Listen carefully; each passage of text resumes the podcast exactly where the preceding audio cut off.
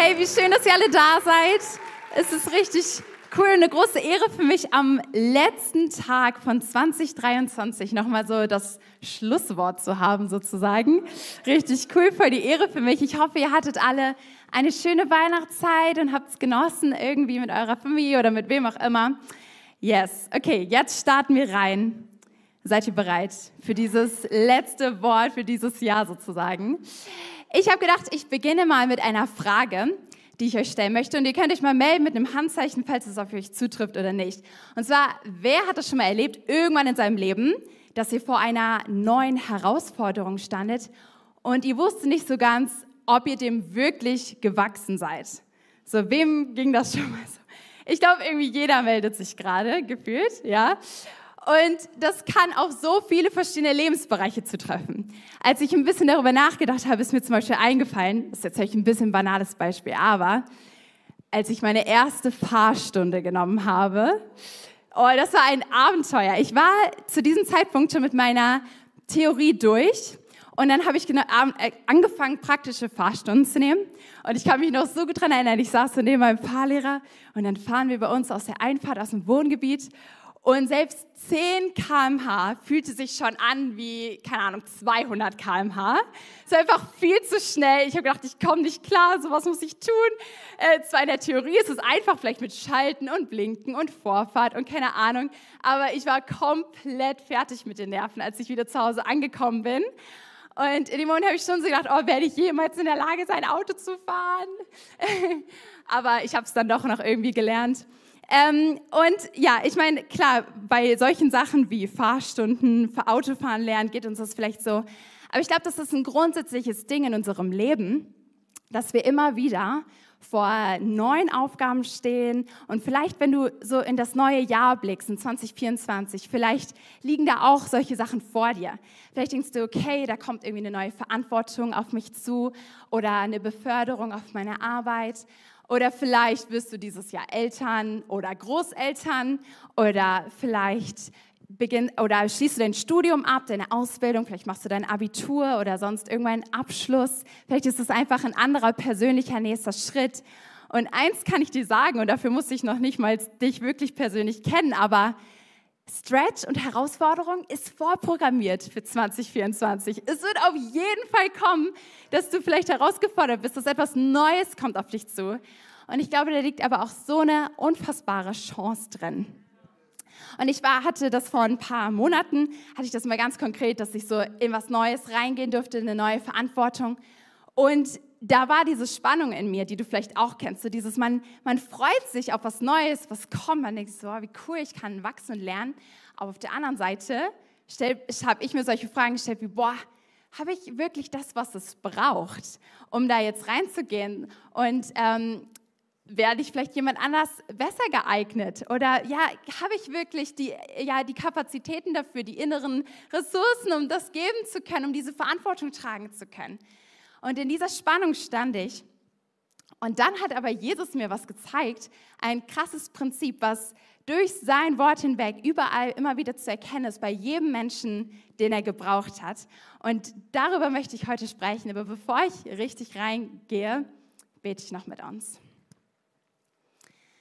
Vater, ich danke dir, dass wir heute in deinem Haus sein dürfen an diesem 31.12.2023 und du hast gute Pläne für heute und du möchtest reden. Du bist ein Gott, der so nah ist und der an uns persönlich interessiert ist. Und ich danke dir, Herr, dass deine Gegenwart diesen Raum erfüllt und wir wollen einfach von dir lernen heute. Wir wollen in dein Wort eintauchen und alles mitnehmen, was du heute für uns vorbereitet hast. Wir sind einfach hier mit offenem Herzen, mit offenen Ohren, Herr. Ich bete, Heiliger Geist, bitte leite du meine Worte, denn ich weiß, dass ich ohne dich komplett aufgeschmissen bin. Und ähm, ja, bitte tu du dein Werk, tu du, was auch immer du tun möchtest. In deinem Namen beten wir, Herr. Amen. Ähm, ja, also ich habe äh, euch, wie gesagt, schon gesagt, ich habe dann so oder ich habe gemerkt, wie Jesus über ein gewisses Prinzip zu mir spricht. Und über dieses Prinzip oder dieses Prinzip, so habe ich auch meine Predigt genannt. Und zwar, ich glaube, wir leben alle unter der Realität von Gnade und Disziplin. Okay, lass mich ein bisschen erklären, was ich damit meine. man könnte es so vergleichen mit wie so eine Art innerer Kontostand, die jede, die jede Person hat. Also, man hat sozusagen einen inneren Kontostand von ja, der Tiefe unseres Charakters zum Beispiel oder von der Standfestigkeit unseres Glaubens, von einfach inneren Kapazitäten, die jeder Mensch hat. Und der kann verschieden hoch sein. Und wir können einzahlen und auszahlen in unsere Entwicklung, in unsere Reife.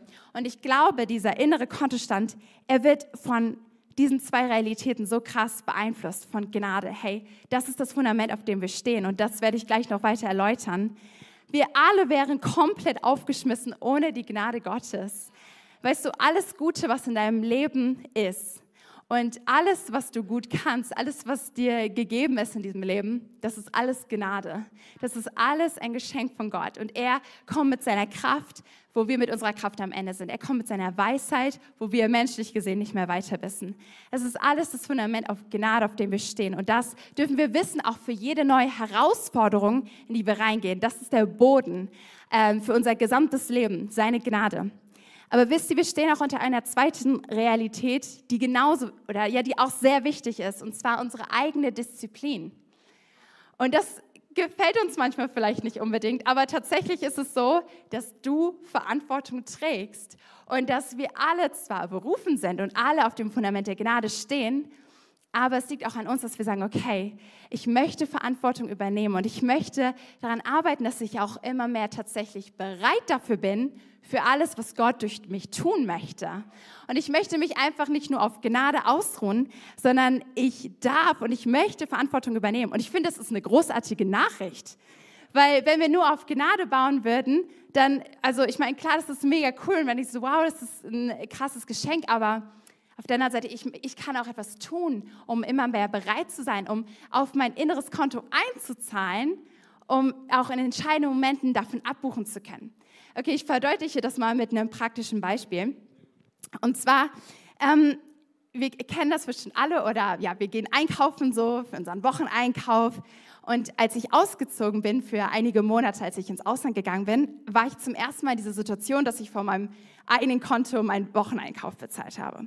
Und dann geht man so durch den Laden und dann bei manchen Produkten ist mir zu dem Zeitpunkt dann zum ersten Mal so richtig aufgefallen, was eigentlich für ein Preisschild dran hängt. Und dann überlegst du dir nochmal dreimal, ob du jetzt tatsächlich das wirklich einkaufst, was du von zu Hause gewohnt bist. Weil ich meine, klar, man könnte so durch den Einkaufsladen gehen und alles erstmal einpacken. So, ne? Das hindert dich ja niemand dran. Du kannst dir alles aufladen, auch in deinem Leben, an Verantwortung, an Dingen. Du kannst dir alles aufladen. Aber eins ist klar, die Kasse kommt immer. Sowohl im Supermarkt als auch im Leben. Die Kasse kommt immer, sie ist unweigerlich, es kommen immer Momente, wo dann die Frage ist, okay, hast du tatsächlich das auf dem Konto, um dafür jetzt bezahlen zu können? Und ich glaube, das ist so wichtig, dass wir das auch für unseren Charakter, für unser Leben mit Jesus, für unser geistiges Leben, dass wir es immer wieder checken und so einen Realitätscheck machen.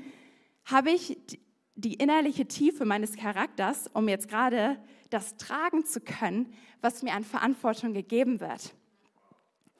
Und deshalb glaube ich, ähm, ja, häufig äh, fokussieren wir uns vielleicht darauf und beten für offene Türen und für Wunder in unserem Leben. Und das ist großartig. Ich meine, wir wollen uns ausstrecken nach vielleicht neuen Dingen, die Gott uns geben möchte. Wir beten dafür, dass Durchbrüche kommen und so weiter. Mm, aber ich möchte heute mal den Fokus darauf legen, auf dieses Gebet von, okay Gott, bitte schenk mir einen Charakter, der tatsächlich fähig ist, dann auch das zu tragen, was du an Wundern in meinem Leben tun möchtest. Schenk mir einen Charakter, der standfest ist, um äh, mit den Segnungen dann auch umgehen zu können, wenn du sie ausgießt. Und nicht dann, um komplett überfordert zu denken, zu denken, wow, das ist ganz schön groß und das ist ganz schön viel. In 2 Timotheus 1 bis 9 steht folgendes. Gott hat uns erlöst und berufen, nicht aufgrund unserer Taten, sondern weil er schon lange, bevor es die Welt gab, entschieden hatte, uns durch Christus Jesus seine Gnade zu zeigen. Hier haben wir es wieder. Es ist auf diesem Fundament der Gnade, auf das ich immer wieder zurückkommen werde.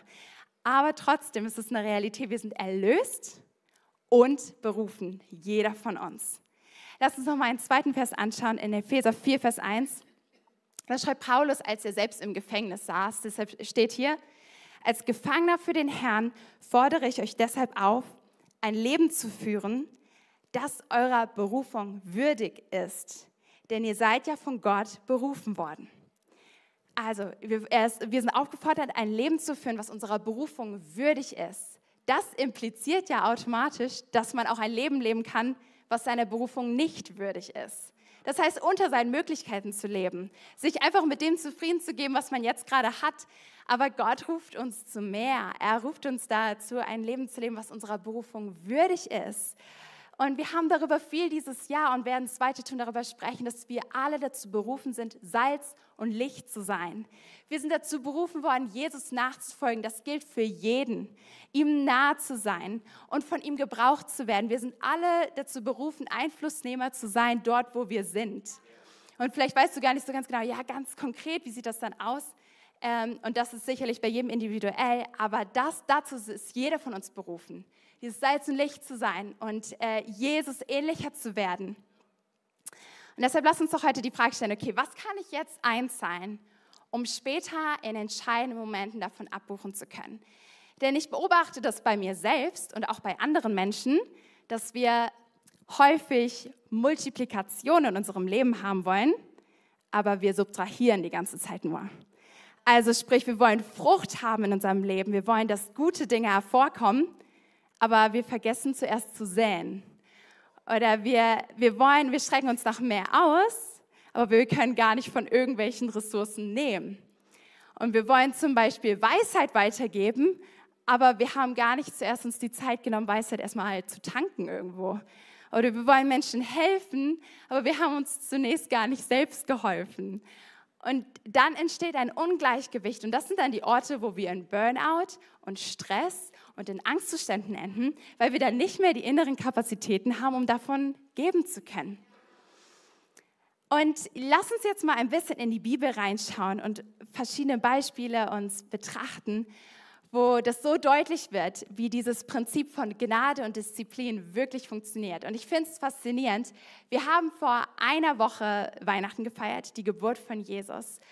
Und man könnte ja meinen, Jesus, der Sohn Gottes, wow, als er auf die Welt gekommen ist, da ging es bestimmt direkt richtig los. So, er hat, hat direkt richtig krasse Sachen gemacht.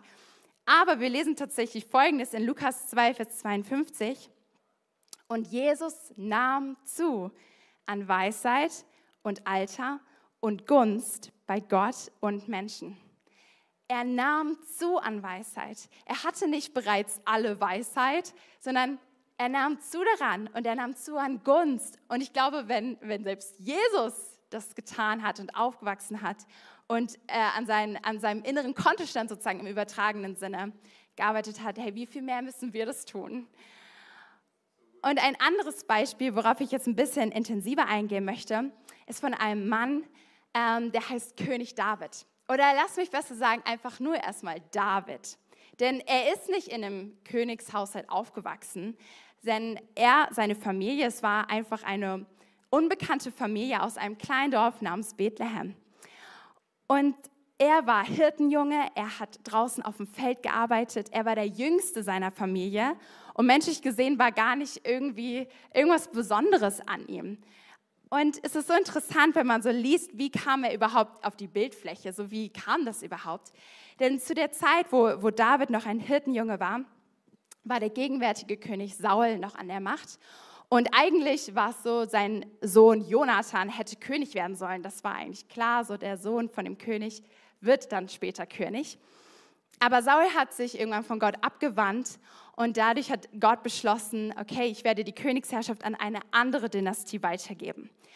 Und dann gab es da einen Mann namens Samuel und er war Priester und Gott offenbart Samuel, okay, ich möchte, dass du jetzt schon den neuen König salbst. Und dann geht Saul los und durchzieht das Land. Von Gott geleitet kommt er dann zu der Familie von David. Und dann ist er der Vater von David. Ähm, und er und Samuel, er, die besprechen dann so, ja, okay, krass, irgendwer von meinen Söhnen ist es. Und dann holen sie so die ganzen älteren Söhne herbei, weil sie denken, okay, ja, die sind es bestimmt. Ja, die sind bestimmt dazu berufen, König zu sein. Und einer nach dem anderen wird vorgeführt, aber immer sagt Gott zu Samuel, nee, der ist es nicht, der ist es nicht. Es ist so spannend, was dann äh, da geschrieben steht in 1 Samuel 16, Vers 7. Doch der Herr sprach zu Samuel, Lass dich nicht von seinem Äußeren oder seiner Größe blenden. Ich habe ihn nicht erwählt. Der Herr entscheidet nicht nach den Maßstäben der Menschen. Der, Herr, äh, der Mensch urteilt nach dem, was er sieht. Doch der Herr sieht ins Herz. Hier haben wir es wieder. Gott ist es so viel wichtiger, wie unser Herz aufgestellt ist, wie wir innerlich aufgestellt sind. Und wir verbringen manchmal viel Zeit damit, uns äußerlich auf irgendwas vorzubereiten, uns hübsch zu machen und so weiter. Aber wie viel Zeit investieren wir in die Vorbereitung unseres Herzens auf einen nächsten Lebensabschnitt, auf, einen, auf eine neue Sache, die da vor uns liegt? Und ja, und dann kam David und dann war klar, okay, er ist der neue König und er wird gesalbt von Samuel. Und jetzt könnte man vielleicht denken, ja, jetzt ging es richtig los, dann kommt er direkt an den Königshof und dann geht er Schritte da rein und so. Aber tatsächlich bleibt er einfach da, wo er ist im Unscheinbaren erstmal und ist weiter Hirtenjunge. Und dann ist es irgendwann so, dass Saul von einem bösen Geist besessen wird und die Leute um ihn herum, seine Diener, denken so, okay, wir brauchen jemanden, der gut auf der Harfe spielen kann und damit er zur Besänftigung von Saul spielen kann. Und dann fällt ihnen ein, okay, da ist ein sehr begnadeter Hafenspieler, nämlich David. Und wir fragen ihn mal, ob er kommt. Und so ist es dann auch. David kommt an den Königshof und äh, dann lesen wir in 1 Samuel 16, Vers 21. So kam es, dass David zu Saul ging und ihm diente. Saul hatte David sehr gern und David wurde einer seiner Waffenträger. Okay, also er war so also sein Musiker und sein Waffenträger. Also schon mal ziemlich cool. Er war also irgendwie am Königshof, waren vielleicht schon mal die richtigen Schritte in die Berufung aber was ich so spannend finde, als ich diesen Vers gelesen habe, habe ich so gedacht, boah, wie krass ist das? Hoffentlich hätte ich auch so reagiert, aber ich weiß nicht. Weil in 1 Samuel Vers 17 und Vers 15 steht, dass er nicht die ganze Zeit nur am Königshof blieb, sondern folgendes. David hingegen entfernte sich immer wieder von Saul, um seinen Vater in Bethlehem bei den Schafen und Ziegen zu helfen. Und das finde ich so bezeichnend. Und ich frage mich so, was ist dein Bethlehem, wo du immer wieder zurückkehrst, wo dich niemand sieht, wo du im Verborgenen dein Herz vorbereitest für das, was kommt? Was ist mein Bethlehem? Oder wo wollen wir die ganze Zeit nur im Königspalast sein und denken, oh ja, ich will schon direkt so reinpreschen und ich will Verantwortung übernehmen und ich will das und das und das. Aber wo ist das, wo ist das Bethlehem in unserem Leben? Wo wir an unserem Charakter arbeiten, wo wir Dinge tun, die vielleicht so Drecksarbeit sind, wo unser Charakter aber bei geschult wird und wo wir ja innerlich in Kapazitäten aufladen, um für die entscheidenden Momente dann ready zu sein. Denn wenn wir David weiter beobachten, dann sehen wir, dass diese Vorbereitung als Hirte auf dem Feld war so entscheidend wichtig für das, was dann in seinem Leben kam. Denn die Israeliten, das Volk, zu dem David gehörte, die waren eines Tages im, im Kampf mit den Philistern. Und es kommt zu so einem großen Showdown und die Geschichte ist sehr bekannt, weil einer der Philister ist so ein Riese namens Goliath und der sagt, okay, wer will gegen mich kämpfen, so Mann gegen Mann. Und niemand von den Israeliten will gegen Goliath kämpfen, weil sie haben alle furchtbare Angst. David zu dem Zeitpunkt, er war als Hirtenjunge auf dem Feld, aber er wird von seinem Vater losgeschickt, um neuen Proviant zu liefern zu seinen Brüdern, die nämlich im Kampf mit dabei waren. Und dann kommt er zu diesem Schlachtfeld und sieht diese Szene, dieser ähm, große Mann Goliath von den Philistern, der sein Volk und sein Gott verspottet. Und er denkt sich nur, okay, das ist jetzt ein sehr entscheidender Moment in meinem Leben. Und er stellt sich auf und sagt, okay, ich werde kämpfen. Und das ist kein Zeichen von Stolz oder so, was er hier tut, sondern er wusste einfach, okay, ich habe genug in mein inneres Konto eingezahlt, um jetzt in diesem entscheidenden Moment davon abbuchen zu können. Und Saul und so, die trauen es ihm alle nicht zu und sie schreiten das ab, dass er das kann. Aber es ist so interessant, wie er es argumentiert. Er sagt nämlich Folgendes in 1 Samuel 17 ab Vers 34. Aber David gab nicht nach. Ich hüte die Schafe meines Vaters, sagte er. Wenn ein Löwe oder ein Bär kommt, um ein Lamm aus der Herde zu rauben, dann verfolge ich ihn, schlage auf ihn ein und reiße ihm das Lamm aus dem Maul. Wenn das Raubtier mich dann angreift, packe ich es an der Mähne und schlage es tot. Das habe ich schon mit Löwen und Bären gemacht Und so wird es auch mit diesem unbeschnittenen Philister ergehen, denn er hat das Herr des lebendigen Gottes verhöhnt. Der Herr hat mich aus den Klauen des Löwen und des Bären gerettet. Ähm, der, mich aus Klauen des Löwen und des Bären gerettet hat, wird mich auch vor diesem Philister retten. Schließlich war Saul einverstanden. Gut, so gehe, sagt der Herr. Der Herr ist mit dir.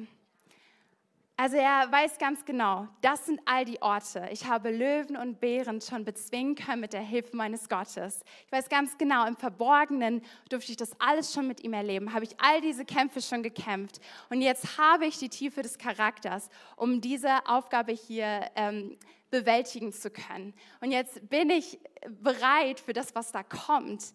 Aber wäre er die ganze Zeit am Königspalast im Sicheren geblieben und hätte einfach nur gedacht, oh ja, ich will mich schön schon sonnen in diesem Ruhm, dann wäre er überhaupt nicht ready gewesen für das, was jetzt da vor ihm lag. Das heißt, unterschätze niemals all das, was im Verborgenen geschieht, an Charaktervorbereitung, an äh, Vorbereitung deines Charakters und deines Glaubens. Und ich glaube, da gibt es so verschiedene Ebenen. Und ganz praktisch möchte ich mal darüber sprechen, okay, was, was bedeutet das, so, wenn wir unser geistliches Leben, unser Leben mit Jesus anschauen? Was bedeutet das, auf unser Konto einzuzahlen? Und ich möchte einfach so die Frage stellen, hey, wo bringst du deine eigenen Gebete oder verlässt du dich auf die Gebete eines anderen? Oder wo bringst du deinen eigenen Glauben zu Jesus? Oder wo verlässt du dich auch auf den Glauben einer anderen Person? Oder wo bringst du deine eigene Hingabe? Oder verlässt du dich eher auf die Hingabe einer anderen Person, zum Beispiel deiner Ehefrau oder deines Leiters? Und dann denkst du so, ach ja, die betet dafür jeden Tag. Da muss ich dafür ja nicht beten. Und es reicht, wenn der und der Glauben dafür hat, weil dann wird das mit Sicherheit passieren. Aber ich frage mich, hey, wofür hast du Glauben? Was bringst du jeden Tag vor Jesus und denkst, oh, dafür habe ich wirklich Glauben, dass das passiert und ich bringe meinen eigenen Lobpreis und ich bringe meine Hingabe und ich stärke damit meine Beziehung zu ihm und ich äh, lade dieses Konto auf, denn mm, manchmal beobachte ich mich auch selbst dabei und denke so, ja, okay, vielleicht irgendwann in meinem Leben mache ich das mal oder irgendwann zahle ich mal an dieser Stelle ein. Und ich denke mir so, jetzt ist die Zeit, um deinen Charakter ready zu kriegen und deinen Glauben äh, zu stärken. Und wie gesagt, es geht auch für dein charakterliches Konto. So, stell dir doch mal die Frage, wo kannst du an Weisheit zunehmen? Weil wir werden an Punkte kommen, wo wir uns nicht mehr auf die Weisheit von anderen Personen verlassen können. Oder wo kannst du dich ganz bewusst Situationen aussetzen, wo dein Charakter auf jeden Fall geschult werden wird? Ich habe das letztens mal gebetet, dass, ich in, dass mich Gott in Situationen hineinführt, wo mein Charakter geschult wird. Und wirklich kürzeste Zeit später habe ich genau das erlebt. Und es sind unschöne Situationen vielleicht, wo man sich wiederfindet. Aber ich denke so, wie kostbar. Weil ich weiß einfach, es ist gerade so wichtig, in solchen Situationen zu sein, wo mir das dann bewusst wird und wo mein Charakter geschliffen wird. Und wo ich ganz genau weiß, okay, diese Situation, die wird mir Geduld abverlangen. Die wird mir Demut abverlangen oder Freundlichkeit, obwohl ich mich gar nicht danach fühle. Und es ist manchmal so wertvoll, sich genau in solche Situationen hineinzubewegen, um diesen Charakter zu stärken. Und deshalb, mm, wir werden uns am Ende meiner Message auch die Zeit nehmen, wo ich glaube, der Heilige Geist zu dir ganz persönlich reden möchte und dir vielleicht eine Sache offenbaren wird, wo du einzahlen kannst. Ich glaube, wenn wir an ganz vielen verschiedenen Positionen einzahlen wollen, dann machen wir vielleicht gar nichts. Aber vielleicht ist es ein nächster Schritt, den du gehen kannst in den nächsten Tagen und Wochen. Ähm, und eine Sache dazu möchte ich noch kurz loswerden. Denn ich glaube, es gibt auch immer wieder Warnzeichen, wenn, wenn wir eigentlich keine inneren Kapazitäten mehr haben, von denen wir nehmen können. Und wie auch im natürlichen Leben ist es manchmal so, dass wir diese Warnzeichen ignorieren. Und dann ist es so, wie zum Beispiel du liegst, liegst nachts im Bett und irgendwo im Haus fängt es plötzlich an zu piepen. Und du denkst dir so, oh no, welcher Feuermelder ist es, der jetzt irgendwo piept und es ist äh, todnervig, weil du willst nicht aufstehen. Aber ganz ehrlich, wenn du nicht aufstehst und dieses Warnzeichen einfach ignorierst, dann gib nicht den Batterien die Schuld, wenn dein Haus abbrennt sondern es ist deine Verantwortung. Und deshalb lass uns nicht die Warnzeichen ignorieren, wenn wir merken, okay, da ist etwas in mir, da ist ein Struggle, den ich in meinem Charakter habe, da ist etwas, wo ich weiß, in entscheidenden Momenten werde ich nicht bereit sein, um das tragen zu können. Dann lass uns das nicht ignorieren, sondern lass uns dem nachgehen. Und manche Seasons in unserem Leben brauchen ein höheres Konto. Und wenn wir mit Jesus unterwegs sind, dann gibt es immer mehr. Und dann ist es ein Abenteuer, was dich herausfordern wird, aber was so cool ist, weil Jesus ruft dich zu einem großen Leben. Wir sind alle dazu berufen, großen Unterschied zu machen. Lass uns nicht mit dem Level zufrieden sein, auf dem wir jetzt gerade stehen, weil sonst bleiben wir da. Wenn du jetzt zufrieden bist, wo du jetzt gerade bist, dann wirst du sehr wahrscheinlich genau da bleiben. Deshalb ist es gut, sich nach mehr da auszustrecken. Ich habe genau das erlebt, als ich wirklich vor neuen Herausforderungen, neuen Rollen stand. Ich gedacht, okay, wenn ich andere Menschen leiten möchte, dann muss ich auf jeden Fall mich selbst gut leiten können. Und vielleicht stellst du dir solche Fragen wie, okay, hm, was sind da vielleicht noch für Dinge, für irgendwelche Antreiber, die ich in mir habe, die nicht gesund sind? Und wo stelle ich mich dem? Genau das habe ich getan. Oder sich zu überlegen, okay, was sind Orte, wo ich mich gut erholen kann, um dann gehen zu können, um voll in der Berufung zu gehen, die Gott für mich hat. Oder auch, was sind wirklich die Orte, wo ich Zeit mit Jesus habe? So wie zum Beispiel Puls Presence am Mittwoch, wo wir ganz äh, intensiv einfach nur Jesus suchen wollen. Wo kannst du solche Orte in deinem Leben integrieren, um wirklich aufzuladen auf dein inneres Konto? Und ja, zum Schluss möchte ich einfach gerne noch einen Vers vorlesen aus Galater 6, Vers 9, wo steht, deshalb werdet nicht müde zu tun, was gut ist Lasst euch nicht entmutigen und gebt nie auf, denn zur gegebenen Zeit werden wir auch den entsprechenden Segen ernten.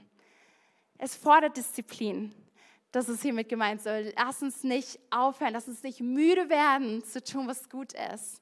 Und das verlangt Disziplin, aber es lohnt sich so sehr, weil darauf liegt so ein Segen. Und ähm, Gott möchte, dass sein Plan für unser Leben zur vollen Reife gelangt und sich voll entfaltet. Aber lass mich so den Bogen mal zu Ende schlagen, indem ich nochmal auf das Fundament der Gnade zurückkomme. Weil das ist, wie gesagt, damit steht und fällt alles. Wir haben viel gehört über Disziplin, die es braucht, damit sich Gottes Berufung voll entfalten kann in unserem Leben. Aber wisst ihr, im christlichen Glauben, der Mittelpunkt von allem ist das Kreuz von Jesus Christus. Und auf dieser Gnade dürfen wir stehen. Und wenn wir versagen mal, und das tun wir alle, weil Versagen ist menschlich, dann dürfen wir das ganz tief wissen. So, selbst wenn unsere Disziplin mal versagt, und das wird sie, wir dürfen auf Gnade vertrauen und wir dürfen das als festes Fundament in unserem Leben haben. Und ich habe euch einen Bibelvers mitgebracht, einen Text mitgebracht aus Römer 3, wo Gottes Gnade in so krasser Art und Weise nochmal beschrieben wird. Und wisst ihr, Gnade ist einfach Gottes unverdientes Geschenk an uns der Errettung durch Jesus Christus. Denn, wir lesen ab Vers 23, denn alle Menschen haben gesündigt und das Leben in der Herrlichkeit Gottes verloren. Ich habe gesündigt und das Leben in der Herrlichkeit Gottes verloren und du hast gesündigt und das Leben in der Herrlichkeit Gottes verloren. Und vielleicht ist das eine neue, eine neue Nachricht für dich, aber eins ist sicher, wir alle, du, du bist komplett verloren ohne die Gnade von Jesus Christus. Wir alle sind so verloren ohne ihn. Und wir, kriegen, wir würden nichts auf die Reihe kriegen ohne Jesus. Und das ist eine Wahrheit, die wir erstmal erkennen müssen, um von dann überhaupt erst das zu ergreifen, dieses Geschenk der unverdienten Gnade. Und dann geht es weiter, doch Gott erklärt uns aus Gnade für gerecht. Es ist sein Geschenk an uns durch Jesus Christus, der uns von unserer Schuld befreit hat. Also wie gesagt, der Boden, auf dem wir stehen, es ist diese Gnade. Denn Gott sandte Jesus, damit er die Strafe für unsere Sünden auf sich nimmt und unsere Schuld gesühnt wird. Wir sind gerecht vor Gott, wenn wir glauben, dass Jesus sein Blut für uns vergossen und sein Leben für uns geopfert hat. Also dieses Werk von Jesus am Kreuz, das ist Dreh- und Angelpunkt. Darum dreht sich alles die ganze Zeit immer wieder. Gott bewies seine Gerechtigkeit, als er die Menschen nicht bestrafte, die in früheren Zeiten gesündigt haben. Er handelte so, weil er Geduld mit ihnen hatte. Und er ist auch jetzt in dieser Zeit vollkommen gerecht, indem er die für gerecht erklärt, die an Jesus glauben. Ich liebe das so. Er ist die pure Gerechtigkeit. Und er ist so geduldig und so gütig, dass er die ganze Zeit da so steht mit diesem Geschenk. Es liegt an uns, ob wir sagen, ich nehme dieses Geschenk und ich nehme das an für mich. Und ein letzter Vers noch. können wir nun stolz darauf sein, dass wir irgendetwas dazu getan haben, von Gott angenommen zu werden? Nein, denn das geschah nicht aufgrund unserer Taten, sondern allein aufgrund unseres Glaubens. Wir können nicht stolz werden darauf, weil, wie gesagt, wir werden alle verloren, wir haben alle das Leben in der Herrlichkeit Gottes verloren. Es ist allein Jesus Christus, es ist seine Gnade, auf dem wir stehen. Und diese Disziplin ist ein Add-on. Disziplin brauchen wir, damit es zur vollen Reife gelangt, was Gott durch uns tun möchte. Aber gerettet sind wir allein durch Gnade. Weißt du, du kannst nichts tun, um irgendwie mehr geliebt zu sein. Du bist schon maximal geliebt in genau diesem Moment. Könntest nichts weniger tun, nichts mehr tun, um das irgendwie zu ändern. Das ist so wichtig, dass wir das verstehen in allem, weil ansonsten kommen wir in eine Rastlosigkeit und in ein, okay, ich muss mich anstrengen, ich muss Taten und Leisten erbringen, um irgendwie das zu verdienen. Und das ist nicht äh, das, was Jesus eigentlich für dich hat, weil er steht da mit diesem Geschenk der Gnade. Und zum Ende meiner Message möchte ich gerne diese alles entscheidende Frage stellen, die wir erstmal klären müssen mit dem Fokus auf dieser Gnade. Denn vielleicht hast du das bisher noch nie so gesehen, dass dein Leben verloren ist, dass du verloren bist ohne Jesus. Vielleicht war dir das bisher nicht so bewusst, vielleicht hast du irgendwie gedacht, ja, es fehlt mir irgendwas, irgendwas ist da vielleicht an einer Leere in mir und die, alleine komme ich nicht wirklich weit aber du konntest es nicht so richtig in Worte fassen, was das eigentlich ist. Weißt du, die Antwort darauf ist Jesus. Die Antwort darauf ist seine Gnade, die du so unfassbar doll brauchst und ohne die du verloren bist. Und deshalb möchte ich gerne mal, dass alle ihre Augen schließen, um einen Moment der Privatsphäre zu geben. Und diese Frage möchte ich einfach nur weiterleiten. Eigentlich ist es eine Einladung Gottes, die er in diesem Moment ausspricht, wo er dich fragt, okay, Möchtest du meine Gnade heute annehmen? Möchtest du das heute für dich persönlich anerkennen, dass ich für dich gestorben bin am Kreuz? Möchtest du dein Leben ganz neu auf dieses Fundament meiner Gnade stellen, wo du nichts leisten brauchst, sondern es einfach nur annehmen musst? Und deshalb in einem Moment, wenn du das bist, heute vielleicht zum allerersten Mal, dann kannst du gleich deine Hand heben, um das einfach ja, vor Gott zu bezeugen, zu sagen, ja, ich nehme heute diese Gnade an. Und dann wird es so sein, dass wir gemeinsam ein Gebet sprechen. Ich werde vorbeten und alle können gemeinsam nachbeten, um das einfach für dich persönlich heute festzumachen, diese Entscheidung. Jesus, ich nehme deine Gnade an. Du bist ab heute mein Herr und Retter. Deshalb, wenn du heute hier bist und diese Entscheidung treffen möchtest, dann melde dich doch kurz.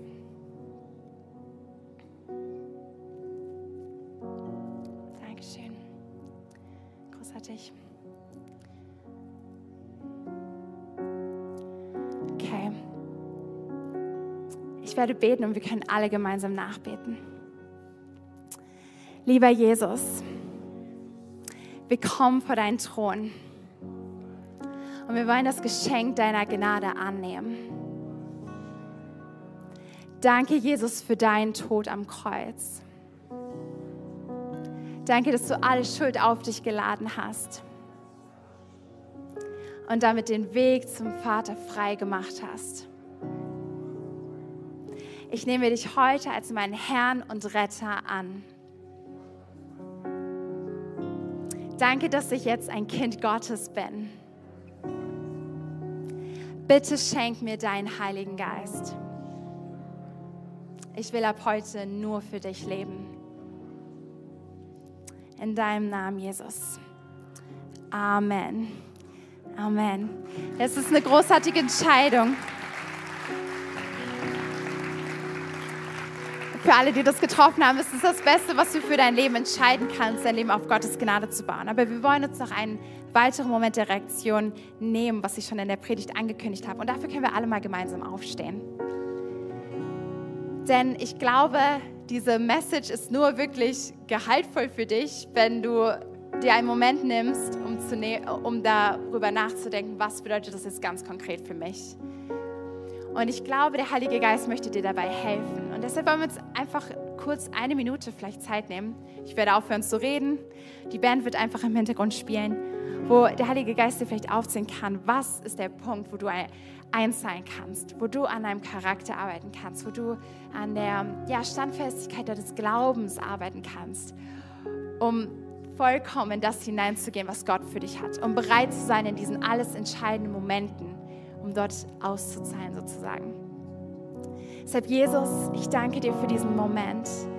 Heiliger Geist, ich danke dir, dass du jetzt reden möchtest. Und wir beten einfach nur dieses Gebet. Bitte schenke uns einen Charakter, der tatsächlich fähig ist, das zu tragen, was du tun möchtest in unserem Leben. Bitte schenke uns eine, eine Standfestigkeit unseres Glaubens, so dass wir ready sind, all die Segnungen zu empfangen, die du auch ausgießen möchtest. Wir wollen bereit sein dafür. Geist Gottes, bitte rede du jetzt ganz persönlich und ganz konkret.